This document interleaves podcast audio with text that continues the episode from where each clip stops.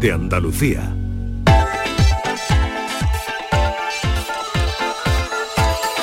Esta es La mañana de Andalucía con Jesús Vigorra.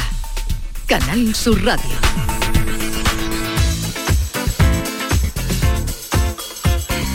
10, 5 minutos de la mañana, a partir de las diez y media hablaremos de La Reconquista contada para escépticos, eh, último libro de Juan El Galán, que viene ilustrado además con eh, un- una pintura del pintor de batallas, de Ferrer Dalmau, al que le han encargado ahora que esté pintando unos frescos sobre, eh, para, eh, en Covadonga, que cuenta la historia de Covadonga. No, no, son fantásticos los que han salido. ¿Y qué más? ¿Y qué más? ¿Qué, ¿Quieres que te diga más cositas? Hombre, Juan Eslava, ¿te parece poco? Vamos a saludar a Luis Landero, flamante Premio Nacional de las Letras. Vamos a tener a los guiris que van a, a pasar por aquí a hacernos pasar un rato estupendo y vamos a hablar con un ciclista que está dando la vuelta al mundo, prácticamente. Pero ha estado cinco años fuera de su casa. Pero antes atención que a partir de nada, de un momento hablaremos de las hipotecas o trataremos, trataremos de ayudarles a ustedes en el tema de las hipotecas, cuál elegir, cómo elegir, con Fernando Zorita, experto, abogado exper- experto en temas bancarios, eh, ya ustedes le conocen, que estará enseguida al servicio de ustedes.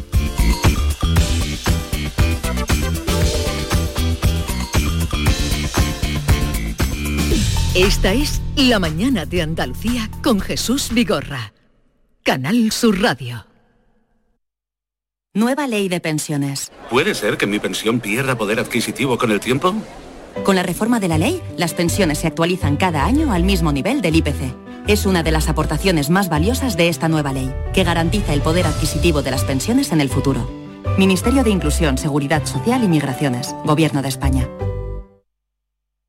Dicen que detrás de un gran bote del Eurojackpot hay un gran millonario. Esto, ¿y detrás de un gran millonario? Pues que va a haber un... Ahora Eurojackpot, el mega sorteo europeo de la 11, es más millonario que nunca. Este martes, por solo 2 euros, bote de 120 millones. Eurojackpot de la 11, millonario por los siglos de los siglos.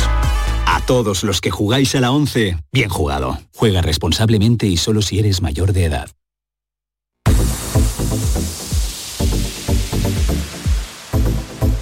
¿Sabías que con la energía producida con paneles solares puedes ahorrar hasta un 80% en el recibo de la luz? En Social Energy te hacen un estudio personalizado y te dimensionan la planta solar a la medida de tus necesidades. Además, los ingenieros han escogido a los mejores fabricantes para ofrecerte hasta 25 años de garantía. Si lo financias con lo que ahorras en luz, podrás pagar la cuota y tu instalación sin darte cuenta. La mejor calidad-precio la tienes en Social Energy. Infórmate llamando al 955 44 11 11 o en socialenergy.es. La revolución solar ha llegado con Social Energy. La mañana de Andalucía con Jesús Vigorra. Canal Sur Radio, Sevilla. Autorreparaciones Sánchez. Si tienes algún problema con tu dirección asistida, caja de cambios, grupo diferencial, transfer, turbos o filtros de partículas, acude a tu taller de confianza en la Puebla del Río. Somos grandes profesionales de nuestro sector. No lo dudes. Ven a Autorreparaciones Sánchez. Teléfono 661 004 067. Celebra tus eventos de empresa y comidas de Navidad mientras navegas por el Guadalquivir a bordo de un lujoso barco. Sorprenderás a tus invitados con un espacio exclusivo y con historia en el corazón de Sevilla. Cruceros Torre del Oro. Más información en el 954-561-692 o en crucerosensevilla.com. A ver, compañeros, ¿este año comida o cena? ¿De qué estás hablando? Mujer de la de Navidad, que no quiero quedarme sin un buen sitio. Ah, la hostería del Laurel, que apostar a caballo ganador. Y reserva pronto, que el año pasado me quedé sin sitio. Salones hasta para 180 comensales, almuerzos y cenas, diferentes menús. Y, ojo, en pleno barrio de Santa Cruz. Ni 10.000 palabras más. Voy llamando al 954-220295 y me informo. Recuerda, Hostería del Laurel, Plaza de los Venerables, Barrio de Santa Cruz. Reciclos llega a tu ciudad. La nueva aplicación con la que podrás ganar premios solo por reciclar. Participa reciclando latas y botellas de plástico de bebidas. Cuida tu entorno y gana premios. Descárgate la aplicación Reciclos y empieza a formar parte del reciclaje del futuro. Ecoembes. ¿Y tú? ¿Qué radio escuchas? Es el carrusel taurino de los domingos por la tarde. Yo prácticamente me llevo todo el día con ustedes, con Marilo, con cafelito y beso y lo de salud también lo escucho. El tuyo, me gusta la noche más hermosa. Canal Sur Radio, la radio de Andalucía. Yo, escucho Canal Sur Radio.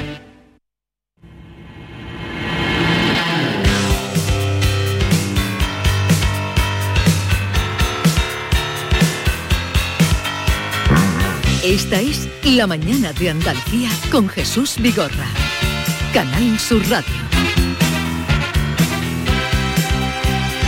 Hablemos hoy de hipoteca o de sus hipotecas si quieren. Sí, porque en España existen más de 5 millones de hogares con hipoteca. Muchos soportamos este tipo de crédito que nos dan acceso a tener una vivienda en propiedad, hombre, aunque sea a 30 años vista. La subida de tipos de interés por parte del Banco Central Europeo se está traduciendo en una subida del Euribor que cerró el mes de octubre en el 2,63, lo que se traduce en una subida media de más de 200 euros en la revisión de las hipotecas de tipo variable. Así que hoy nos preguntamos si están sufriendo a- algo que algún periodista ha, ha nombrado como estrés hipotecario.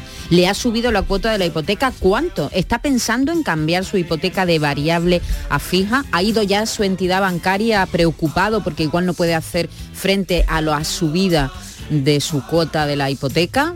¿Cómo han reaccionado los bancos? 670 940 200.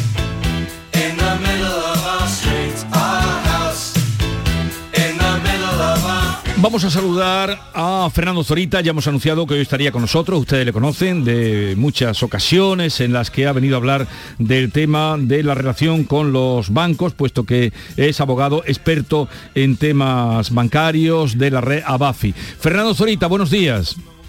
¿Qué tal? Buenos días, Jesús. ¿Cómo estás? Pues muy bien, aquí, eh, trabajando y, a vuestra disposición, encantado de estar con vosotros de nuevo. Eh, como siempre, vamos a dar entrada a los oyentes que quieran preguntar eh, lo que quieran a Fernando, que tratará de aclararles sus dudas, los que tengan con la hipoteca.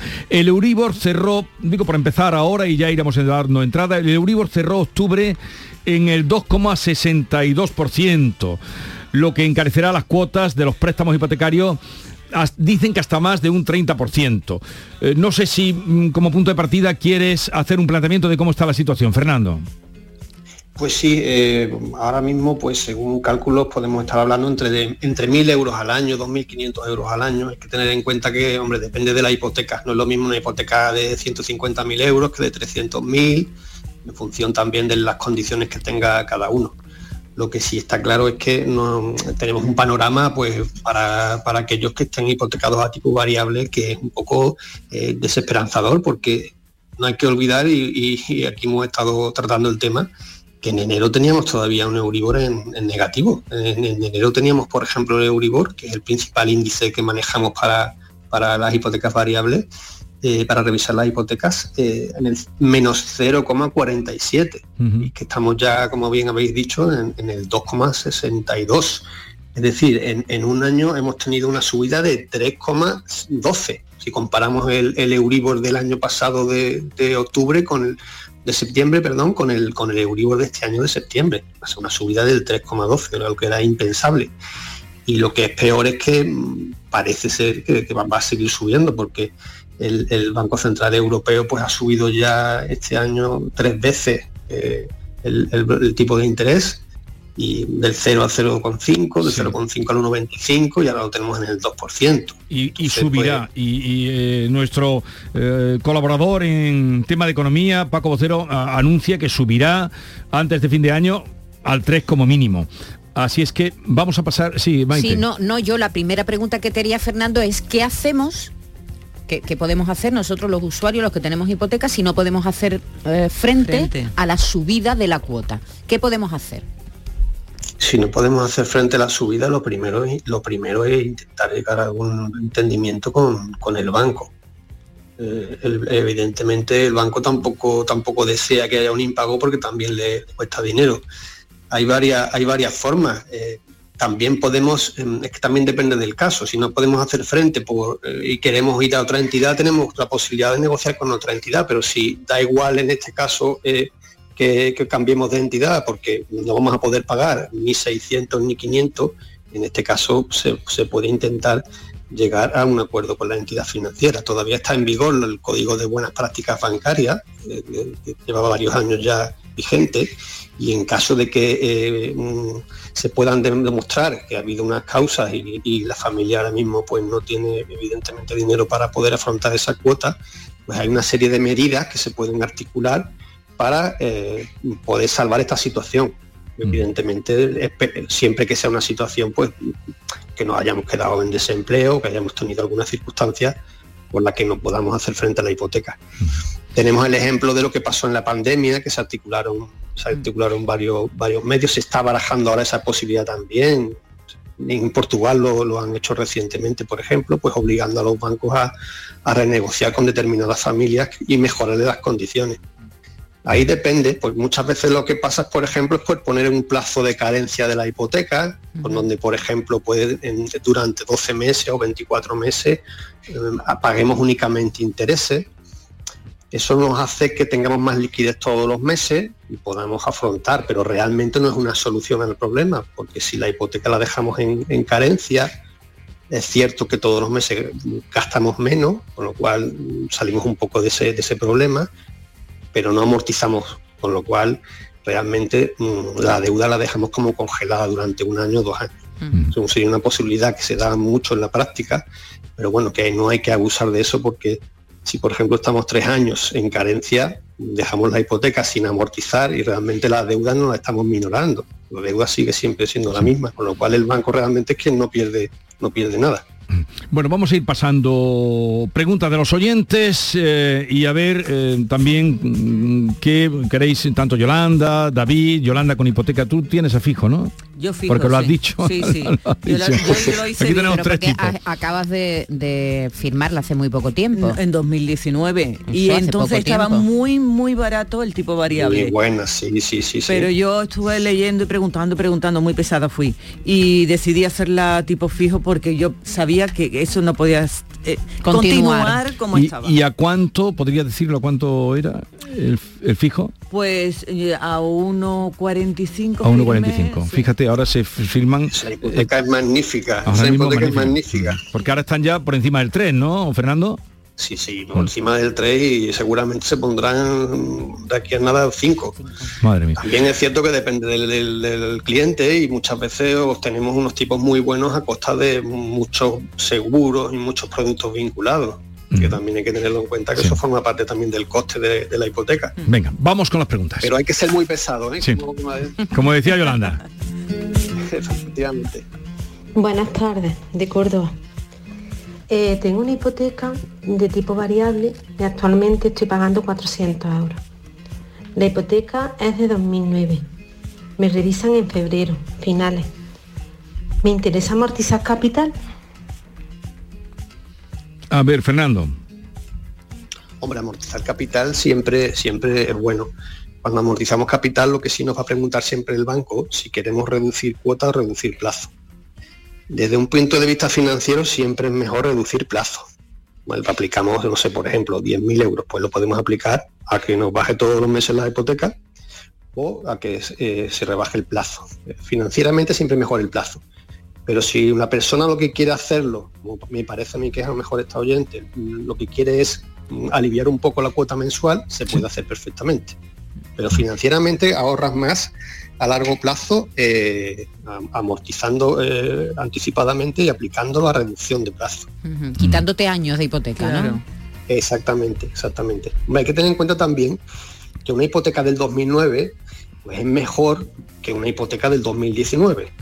¿Por qué? Porque ya hemos amortizado bastante. Claro. Con el sistema de amortización que tenemos en, España, que es el sistema de amortización francés, siempre los primeros años pagamos más capital. Sí más intereses, más intereses, más intereses y, va, así, va bajando, con lo cual, sobre todo ahora mismo el problema, digamos, más importante, ¿quién lo tiene? El que haya firmado una hipoteca tipo variable y recientemente. Claro. ¿Por qué? Porque esa persona tiene su cuota ahora mismo con un capital más reducido, pero con unos intereses muy altos. Hmm. Esa es la persona que realmente ahora mismo tiene que plantearse si le interesa cambiarse a fijo, hacer una subrogación, hacer una innovación pero una persona que tenga una, que le vaya a subir ahora, pero que haya hecho la hipoteca hace 15 o 18 años, realmente no le va a afectar tanto a la subida de tipos porque en su cuota ya tiene unos intereses que han bajado bastante. Claro, y además la vida de la hipoteca siempre hay que ver, eh, con la hipoteca siempre hay que ver la vida completa, ¿no? De una hipoteca, no, no algo Correcto. puntual, ¿no?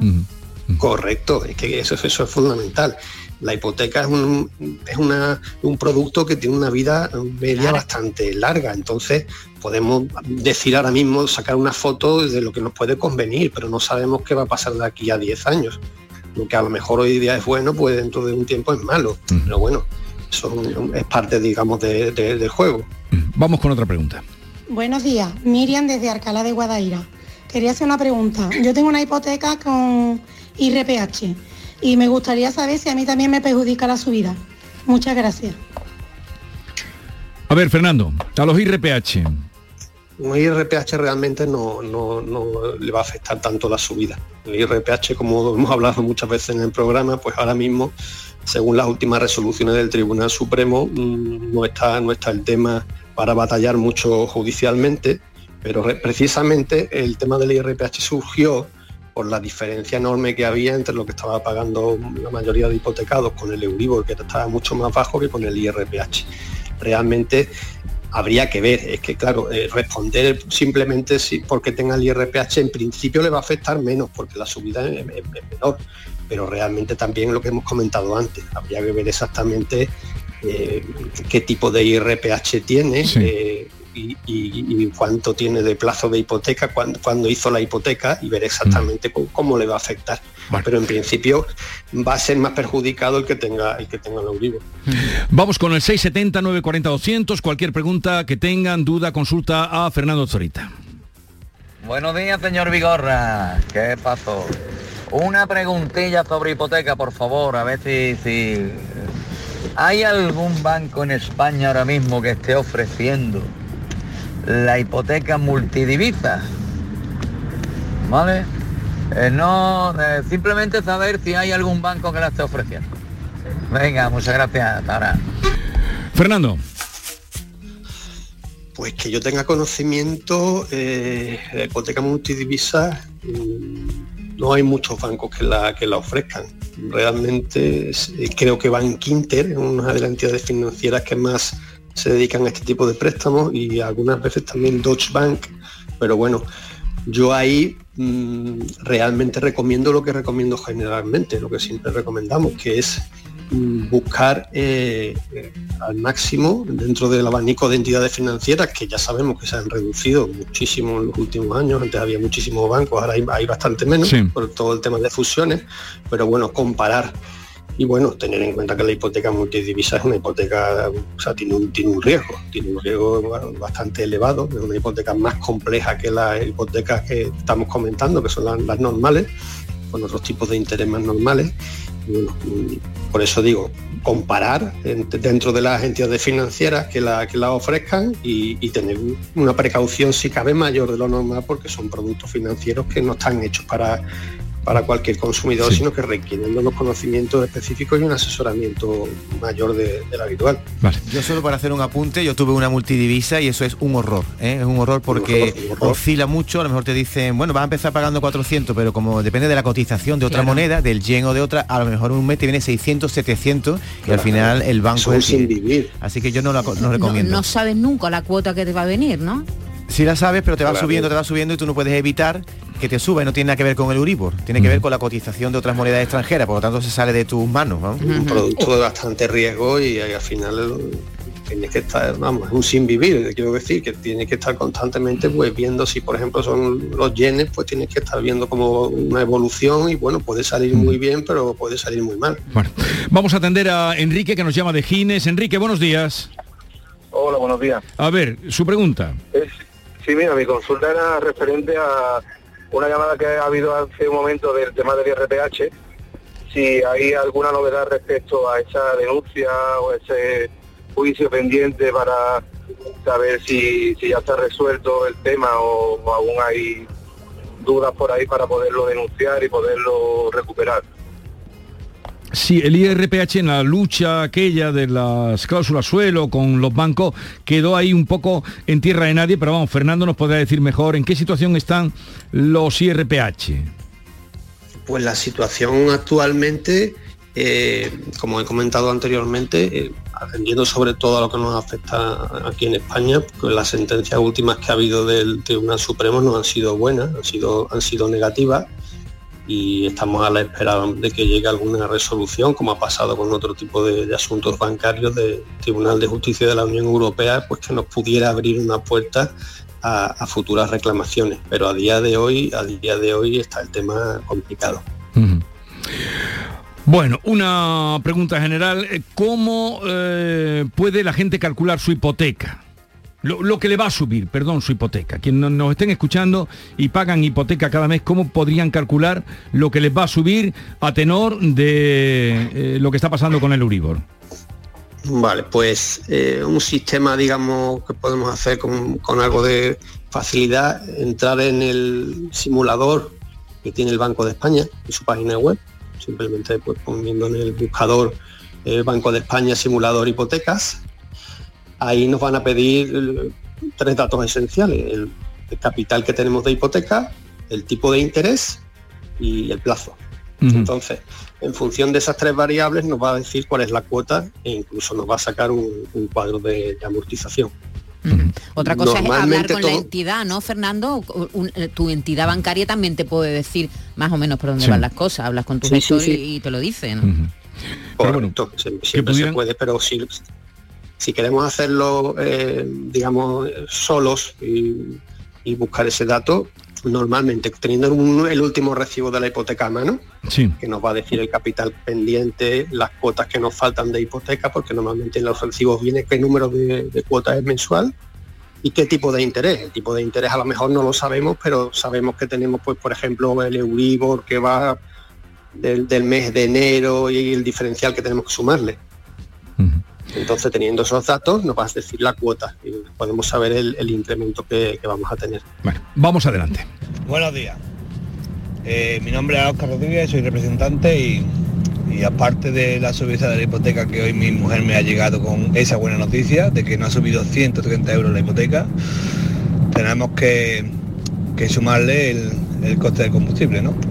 Antes gastaba 300 euros en, mensual y ahora gasto 550, más otros 130 euros de hipoteca que pagaba 500 y pico y ahora pago 690. O sea, que mi sueldo a volar para pagar. Esto es lo que tenemos. Y como sigamos así, pues no sé dónde vamos a llegar, ni los andaluces ni los españoles. Venga, buenos días.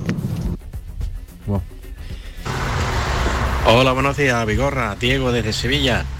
Eh, quería preguntar si tuviera que hacer ahora mismo una hipoteca, comprar una casa y hacer una hipoteca, eh, ¿qué opción sería la más interesante? Si en fijo, en variable, o lo mejor sería no, hacer nada. Venga, un saludo. Venga, tenemos dos preguntas ahí, Fernando. Bueno, me voy a centrar en la opción una o la dos, porque la de no hacer nada, bueno, eso no, no depende mucho de mí. Entonces, eh, lo que solemos decir, eh, depende también de la, incertidumbre que, queramos soportar y sobre todo del abanico de ofertas que tengamos, lo que hemos comentado anteriormente.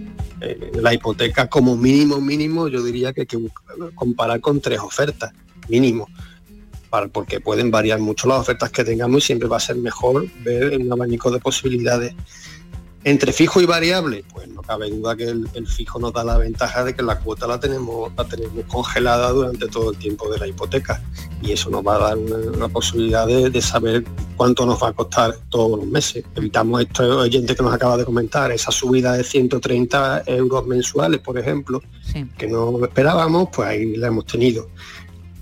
Y lo eh, hipoteca variable, pues tiene la ventaja de que lo tenemos que adaptar a un poquito las circunstancias financieras. ¿Por qué? Porque estamos contratando una hipoteca a 25 años que a lo mejor pues en un futuro, como ha pasado con la gente que tenía hipoteca eh, fija hace 5 o 6 años, pues ha habido gente que estaba pagando por debajo del 1 muchísimos años y ellos han estado pagando a lo mejor un 2, un 2 y medio. Claro. Entonces depende, depende un poco. Yo lo que recomiendo sobre todo, como he dicho, es eh, comparar con la mayoría de ofertas posibles. Dentro de esas ofertas ya finales que tengamos, pues decidir en función de las ventajas que tiene cada, cada, cada tipo de hipoteca. Ajá. Eh, Fernando, he oído que también hay... Vinculados. Sí, he oído que también hay una hipoteca que, eh, que le llaman mixta. Sí, la hipoteca mixta realmente son en la mayoría que ha habido muchas veces eh, que tienen un periodo a tipo fijo, que muchas veces es el primer año y luego el resto variable. Lo que pasa es que muchas veces pues se puede incrementar el periodo fijo inicial, por ejemplo, los primeros cuatro años fijo y luego variable. Mixta, que quiere decir que mezclamos un poco el fijo y el variable en periodos distintos. Bueno, una pregunta más. Hola, buenos días. Jesús, mira, mi pregunta es la siguiente. Eh, yo que tengo una hipoteca variable eh, según Euribor más el diferencial que lo tengo a 1,65, eh, estaba pensando si me interesaría hacer una innovación y cambiarme a otro banco y buscar mejores condiciones para la hipoteca variable o si buscar una hipoteca fija tal como está subiendo ahora mismo el Euribor. Y quería saberlo, a ver si esta persona me puede orientar. Vale, un saludo, venga. A ver, Fernando, muy alto lo tiene, ¿no? 1,65, muy alto.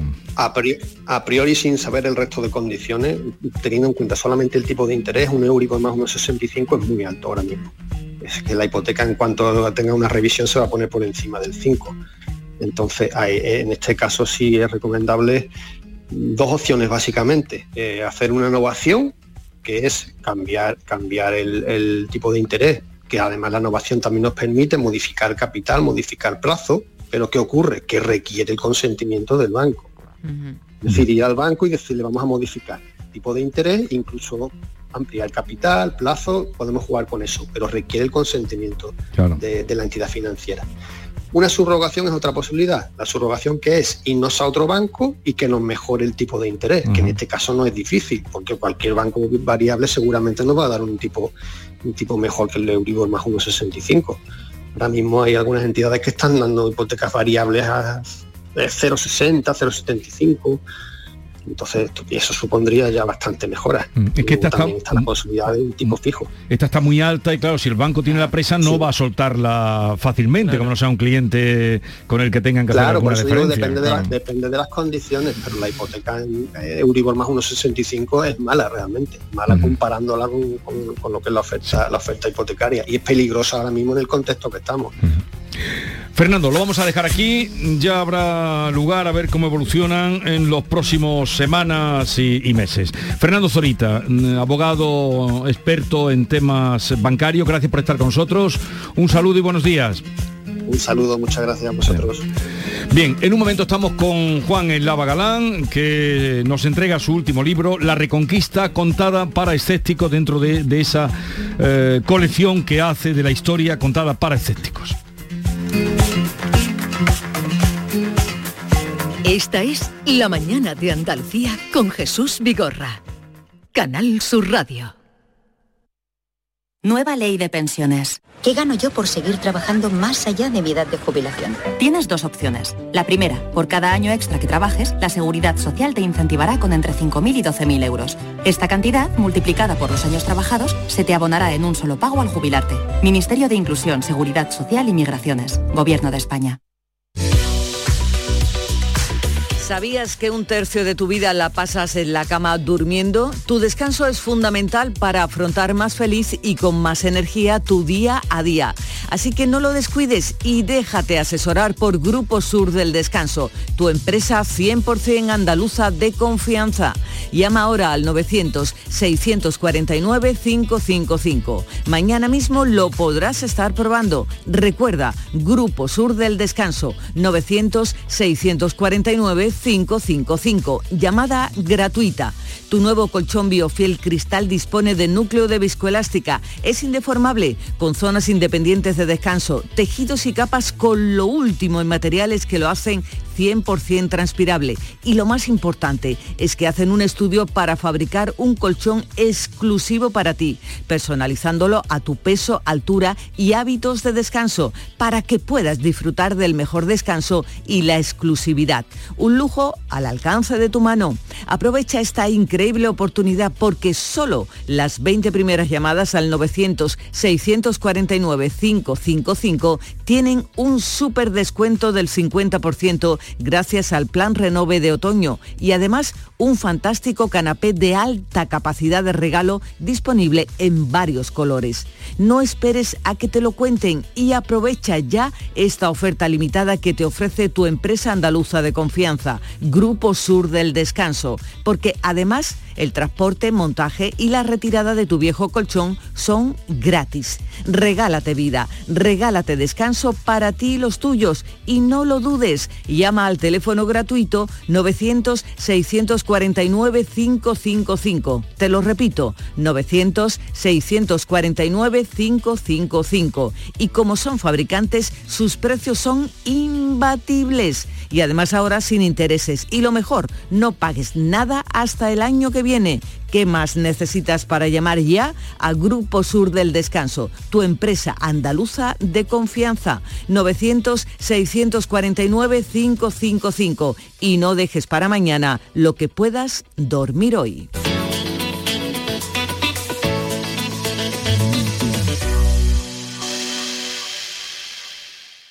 La vida es como un libro y cada capítulo es una nueva oportunidad de empezar de cero y vivir algo que nunca hubieras imaginado. Sea cual sea tu próximo capítulo, lo importante es que lo hagas realidad.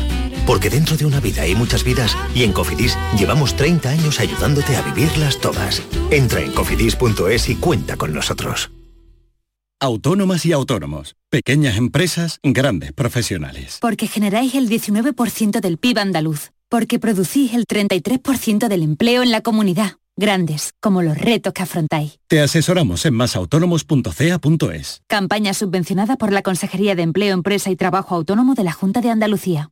En cofidis.es puedes solicitar financiación 100% online y sin cambiar de banco. O llámanos al 900 84 12 15. Cofidis, cuenta con nosotros. Envejecimiento activo más desarrollo de competencias digitales igual a mayores llenos de vida. Apúntate a nuestro compromiso social y aprende nuevas tecnologías para sacarle más partido a tu ocio y a tu salud. Porque necesitamos mayores llenos de vida, súmate. Una iniciativa de Canal Sur y CaixaBank. Sevilla. Canal Sur Radio. Dime, escúchame, ¿dónde quedamos para comer? Pues estuvimos el otro día en el barrio de Santa Cruz por salir por el centro y no veas cómo comimos en la hostería del Laurel. Te voy a dar una pinceladita. Una chacina en condiciones con un jamón bueno. La ensalada de tronco de bonito espectacular. Pescadito frito, pero bien frito. Las croquetas caseras del chef. Pero vamos, que lo tengo claro. Dentro de la hostería, tranquilo y bien atendido de sevillanas maneras. pues ya me has liado. Voy a reservar en el 954 220295 que ya vamos tarde. Recuerda, Hostería del Laurel, Plaza de los Venerables, Barrio de Santa Cruz. Trabajo en equipo. Bien hay los ocho. Compromiso. Nadie se descompone. Esfuerzo. Reviento cada parada. Sacrificio. Dicen que nunca se rinden. Constancia. Sigo. Sigo. Amor por unos colores. ¡Vamos, Betis! ¿Te lo vas a perder? Regata Sevilla Betis. Sábado 12 de noviembre desde las 10 y cuarto en el Muelle de las Delicias. Reciclos llega a tu ciudad. La nueva aplicación con la que podrás ganar premios solo por reciclar. Participa reciclando latas y botellas de plástico de bebidas. Cuida tu entorno y gana premios. Descárgate la aplicación Reciclos y empieza a formar parte del reciclaje del futuro. Ecoembes. ¿Y tú? ¿Qué radio escuchas? La jugada de Canal el deporte. Los fines de semana a Pepe La Rosa y Ana. Me encanta el programa de Paco Rillero, El Flexo. Es un muy buen programa. Canal Sur Radio, la radio de Andalucía. Yo escucho Canal Sur Radio.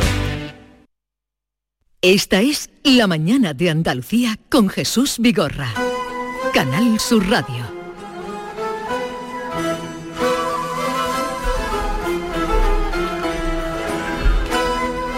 Ya habíamos anunciado la visita que nos hace como siempre mucha ilusión de Juan Eslava Galán. Buenos días, Juan. ¿Qué tal? Encantado. de Y, cabría decir aquello de nunca hubiese caballero de damas también servido, porque vaya recibimiento que te ha hecho Maite, Yolanda, los piropos que te han echado, Es que las hacía cosas que te han dicho. Hacía mucho que Es no lo que- veíamos, nos ha dado Claro, mucha alegría sí, verlo sí, y sí. está muy bien, estás muy bien, Juan. eh, uno intenta medio conservarse, ¿no? Pero en fin, eh, podía estar mejor. pero ya son 74 años, ¿no? Esto es una miseria, pero bueno. 74 años. Sí, sí. sí. Lo, lo importante es haberlos vivido y, Sí, eh, y se- y seguir cumpliendo muchos. Eh, este no he contado, pero bueno, están varios. La primera guerra mundial contada para escépticos, la segunda, la revolución rusa contada para escépticos y ahora la reconquista contada para escépticos. Veo que utilizas el término moros. Sí, sí, sí. Bueno. El término moros no, no tiene ninguna connotación peyorativa. Moro es una palabra griega que, se, que significa habitante del norte de África. Luego la aceptaron los romanos y luego pasó en el román castellano, se decía moros. En las cartas que hay, que hay cartas interesantísimas, yo cito algunas, de, de moros eh, que le escriben a los cristianos en la frontera de, de Murcia y de Jaén, ya en el siglo XIV y XV, ellos así mismos se llaman moros. O sea, que, que no tiene ninguna intención peyorativa. Se ha teñido de algo peyorativo por las desgraciadas consecuencias que hemos tenido nosotros en nuestra guerra reciente en África, con el desastre anual y todo eso, entonces moro se ve una cosa negativa, ¿no? Pero yo reivindico que no es negativo en absoluto. No, incluso eh, los romances populares. Sí, los romances en todas partes, siempre es moro. ¿eh? Cantan moro o la mora.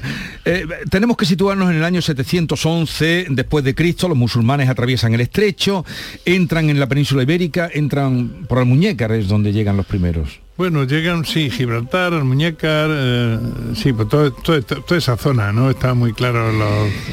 ¿Y, y por qué eh, en esa época, además, mm, llamados como moros, solo les llevó dos años ocupar España y después se tardaron tantos siglos en echarlos de Bueno, aquí? fue relativamente fácil. Primero, primero eh, en, en- en España, o Hispania, como- o España, con ese líquido, como queramos llamarlo, había una guerra civil entre el rey Rodrigo y los descendientes de Vitiza, que era el rey anterior. Entonces, en, plena guerra civil, pues claro, es fácil de conquistar un territorio. Segundo, hacen una batalla campal en, en- en el lago de la Janda y, y allí pues, ganan los moros. O sea que, que la clara. Y luego tuvieron también la inteligencia, como ellos eran pocos, tuvieron la inteligencia de ir pactando con obispos y con condes de la manera que, bueno, tú me dejas tu territorio y ya de aquí para adelante, como ya no existe el reino godo, me da a mí los impuestos y nos llevamos bien, porque ellos respetaban a las religiones del libro, o sea, a los judíos y a los cristianos. Siempre pagaran la jitsa, que era un impuesto crecido. Por ser cristiano pagaba el impuesto. Por eso cuando pasó un poco tiempo todo el mundo se había hecho moro, se había hecho musulmán, ¿no? Bueno, eso los, los contribuyentes lo entenderán perfectamente.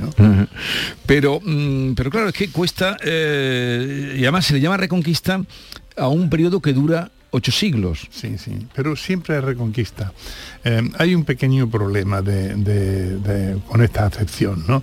Ahora los historiadores más jóvenes, progres, mm, quieren tachar esa palabra reconquista. Lleva razón en una cosa. Se habla de reconquista solo en el siglo XIX y en el XX. Antes no se ha hablado de reconquista. Pero el concepto reconquista, el concepto de que esta tierra pertenece a mi antepasado y yo la voy a recuperar, eso lo tienen siempre los reyes, los reyes cristianos. Y yo cito ahí con palabras textuales reyes cristianos que, aunque no utilicen la palabra reconquista, sí usan el concepto de que esto es nuestro y lo estamos recuperando. Luego hubo reconquista, es una palabra como Edad Media, pues tampoco en la Edad Media se decía Edad Media, ni en la Edad Antigua, eh, son conceptos, es decir, eh, históricos que, que son útiles para manejarse en- la ciencia. Lo de que la reconquista comenzó en Covadonga, ¿eso es un mito o realmente comienza allí? Bueno, eso se hizo en, en un principio los, los cristianos que huyeron de, de la invasión musulmana se refugiaron en el Cantábrico y en la y en la zona sur de los Pirineos. Y ahí surgieron una serie de núcleos que, en los que avanzó la reconquista. Uno de los núcleos fue el reino de Asturias, que después se hace reino de León. Los reyes de León, un siglo después de comenzar la reconquista, ellos reivindican que en realidad de todos esos poderes que hay cristianos, ellos son los que realmente tienen derecho. Y para eso inventan el mito fundacional de Covadonga.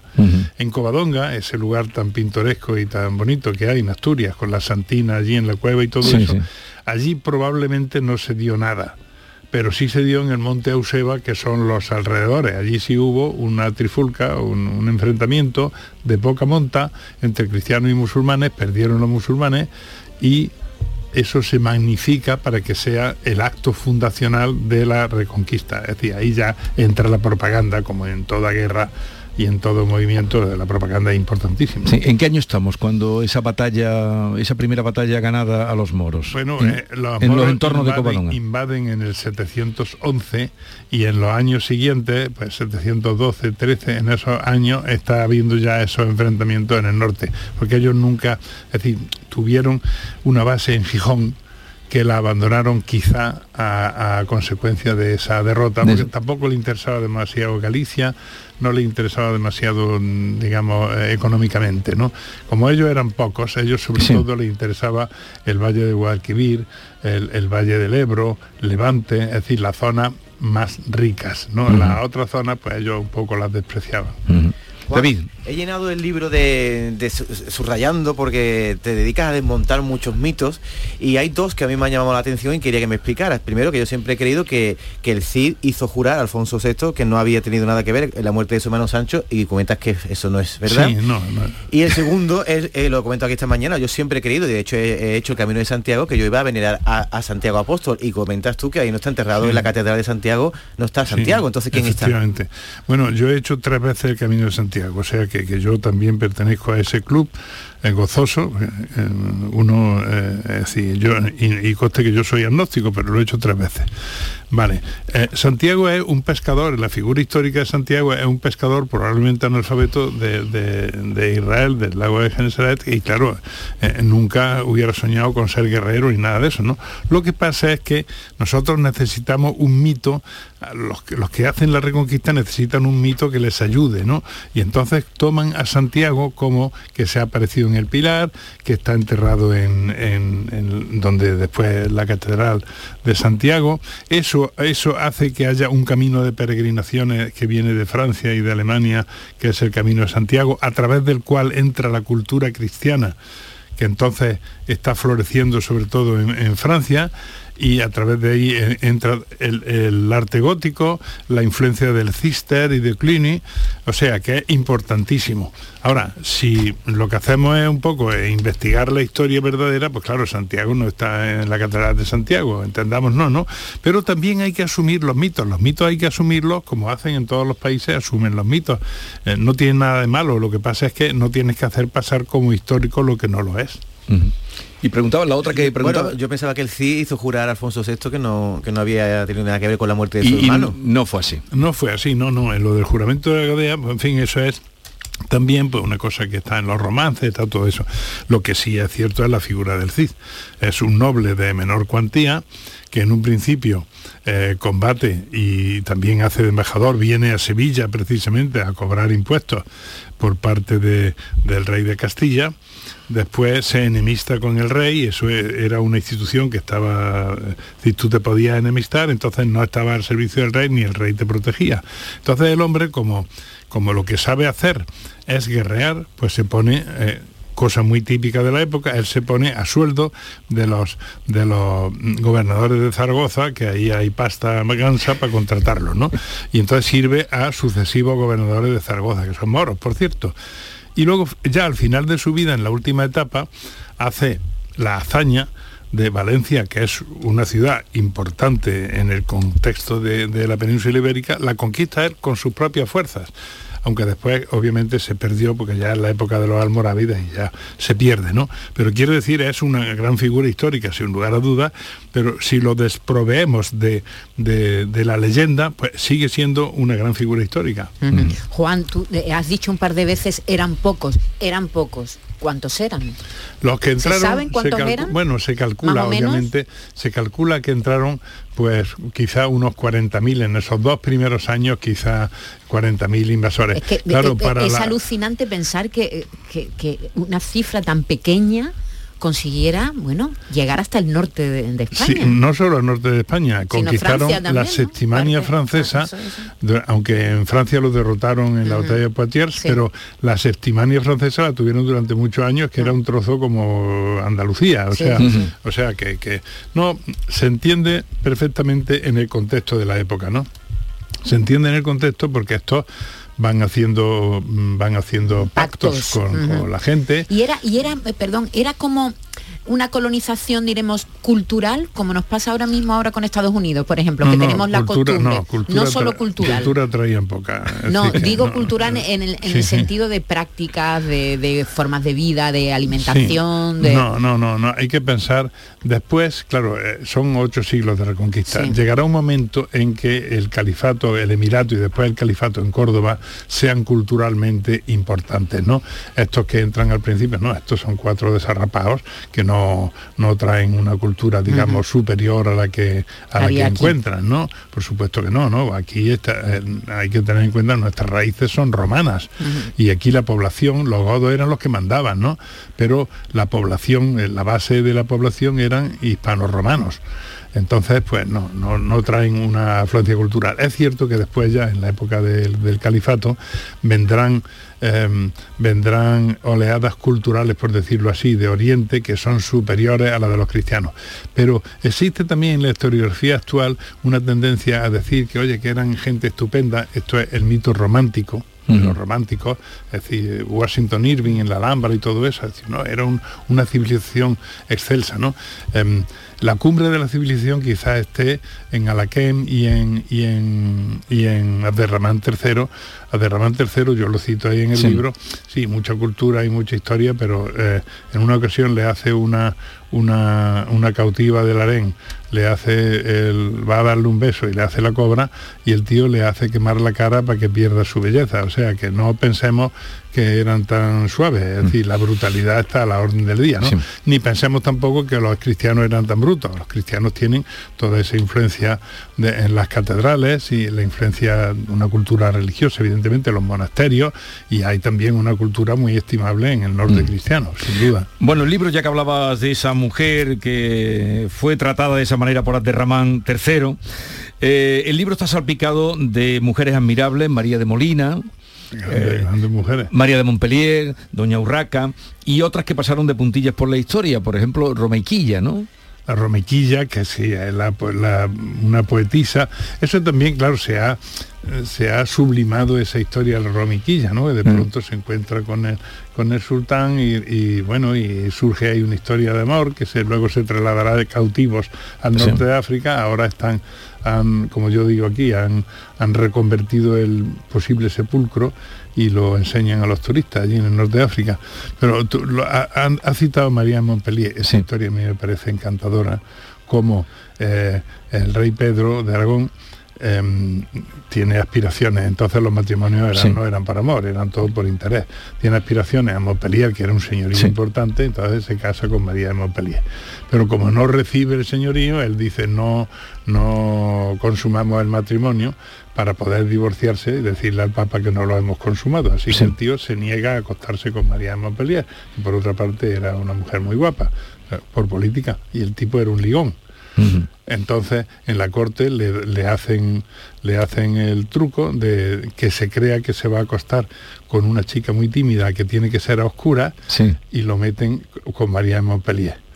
Y cuando acaba toda esa noche de, de- supongo que no durmieron, ¿no? Que fue de exceso y tal, el tío pues ya por la mañana deslechado, se abre la puerta y está allí toda la corte con el arzobispo al frente, que han estado toda la noche rezando para que se quede embarazada María de Montpellier. Entonces, es que, es que son detalles Y, estupendos. y luego eh, el matrimonio fue bien.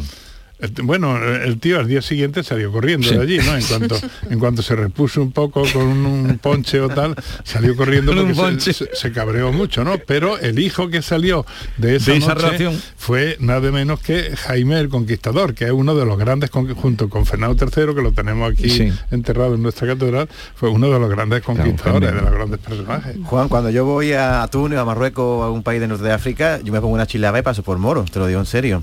Entonces, claro, siempre he creído que yo tengo sangre mora. Y tú ahí, eh, bueno, hablas de desinformados, le das un palo a Ian Gibson Sí, también, y dices que afirmas que por las venas de los españoles no corre sangre moruna. Explícanoslo. Sí, ni gota. Por Ni- lo pronto, gota. por lo pronto hay, verás, eh, está fácilmente explicado, no lo explico yo, lo explican grandes arabistas como García.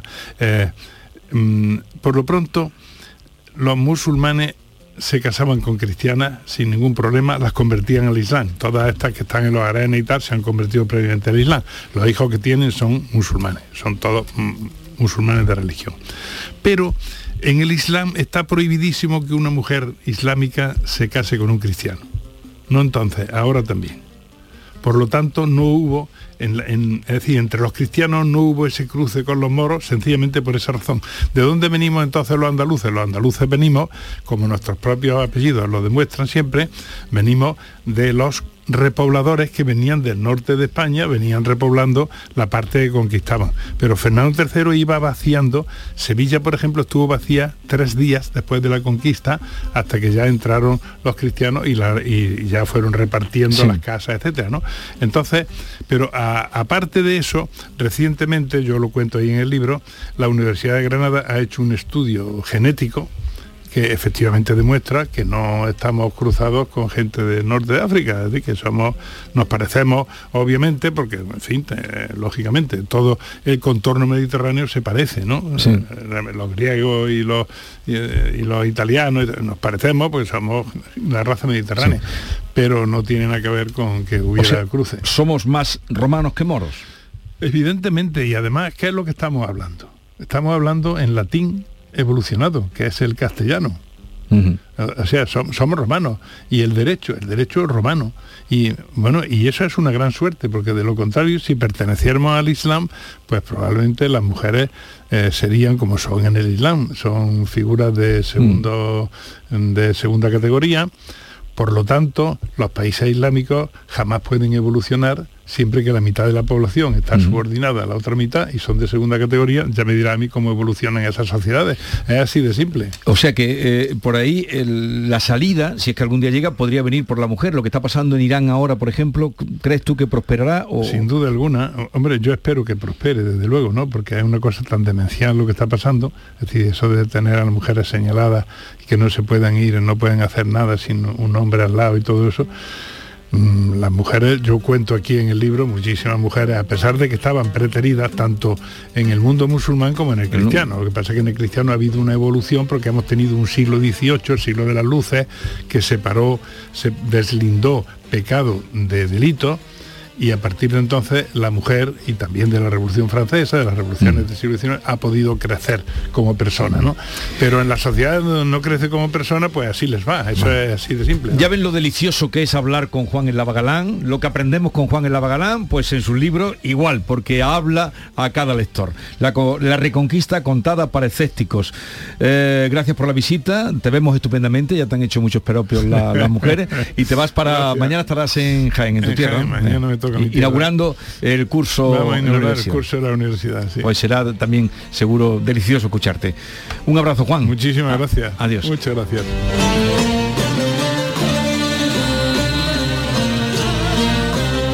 Esta es La mañana de Andalucía con Jesús Vigorra. Canal Sur Radio. Escuchas Canal Sur Radio en Sevilla. Centro de Implantología Oral de Sevilla. Campaña de ayuda al decentado total. Estudio radiográfico, colocación de dos implantes y elaboración de la prótesis, solo 1.500 euros. Nuestra web, ciosevilla.com o llame al teléfono 954 22 22 60. ¿Buscas un espacio diferente para celebrar tus eventos? Nuestros barcos son el lugar de celebración ideal para bodas, cumpleaños y reuniones familiares. Sorprende a tus invitados con una experiencia inolvidable con Cruceros Torre del Oro. Más información en el 954-561-692 o en crucerosensevilla.com. Reciclos llega a tu ciudad. La nueva aplicación con la que podrás ganar premios solo por reciclar. Participa reciclando latas y botellas de plástico de bebidas. Cuida tu entorno y gana premios. Descárgate la aplicación Reciclos y empieza a formar parte del reciclaje del futuro. Ecoembes. Las noticias que más te interesan las tienes siempre en Canal Sur Mediodía, Sevilla. Y este viernes te llegan con la Federación Andaluza de Remo con motivo de la celebración este próximo sábado de una nueva edición de la regata Sevilla Betis.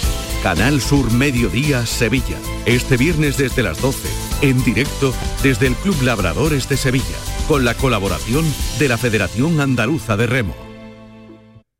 Esta es La mañana de Andalucía con Jesús Vigorra. Canal Sur Radio.